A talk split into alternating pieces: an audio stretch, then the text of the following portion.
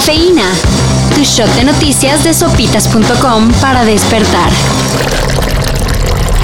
Para no desentonar con el estado militarizado en el que se está convirtiendo el país, Digo, ya que existe amplia confianza en las Fuerzas Armadas, va otra tarea que el gobierno le dejará a los uniformados.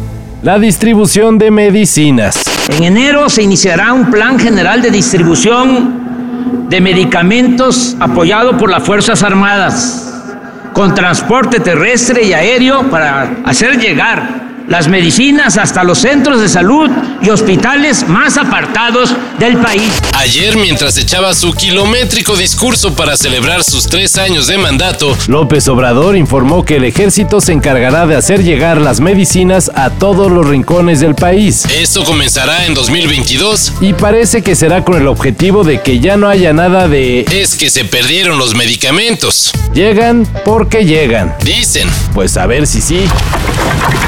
Está bien que luego de tanto tiempo encerrados, las fiestas se pongan locochonas. pero bájenle a su desmadre. ¡Son las 7 de la mañana, hijo de puta! ¡Baja la música! De acuerdo con la Procuraduría Ambiental y del Ordenamiento Territorial, Solo en un año se han reportado 1.500 denuncias por ruido en la CDMX. cabe señalar que la mayoría han sido contra establecimientos, Y no porque el vecino le suba a sus cumbias a la hora de hacer el qué hacer. si no, seguro que serían muchísimas más. Aunque el Santos cumplió con un torneo decoroso, No hubo continuidad para el director técnico Guillermo Aldama. pero ya hay reemplazo. Ayer se anunció que Pedro Caiciña repetirá como timonel de los laguneros. Ustedes pueden decir lo que quieran, lo que quieran. Como dicen aquí, a mí me vale madres lo que ustedes puedan decir. El portugués dirigió al Santos en 2012. consiguiendo el título de la Liga MX en el Clausura 2015. Ah, y Nacho Ambriz será el nuevo director técnico de Toluca. Así que ya empezó el fútbol de estufa.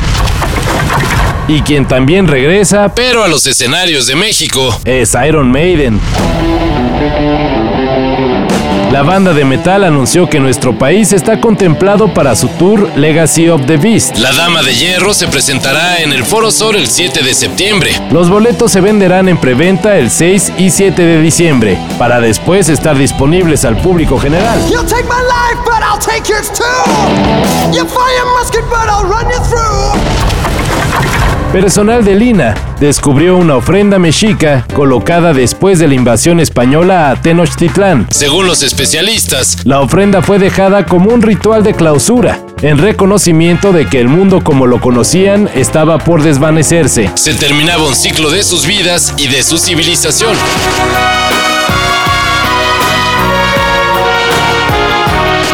Este significativo descubrimiento sobre nuestras raíces fue hecho a unos pasos de la Plaza Garibaldi. Hijo, ya hasta me dio sed de la buena.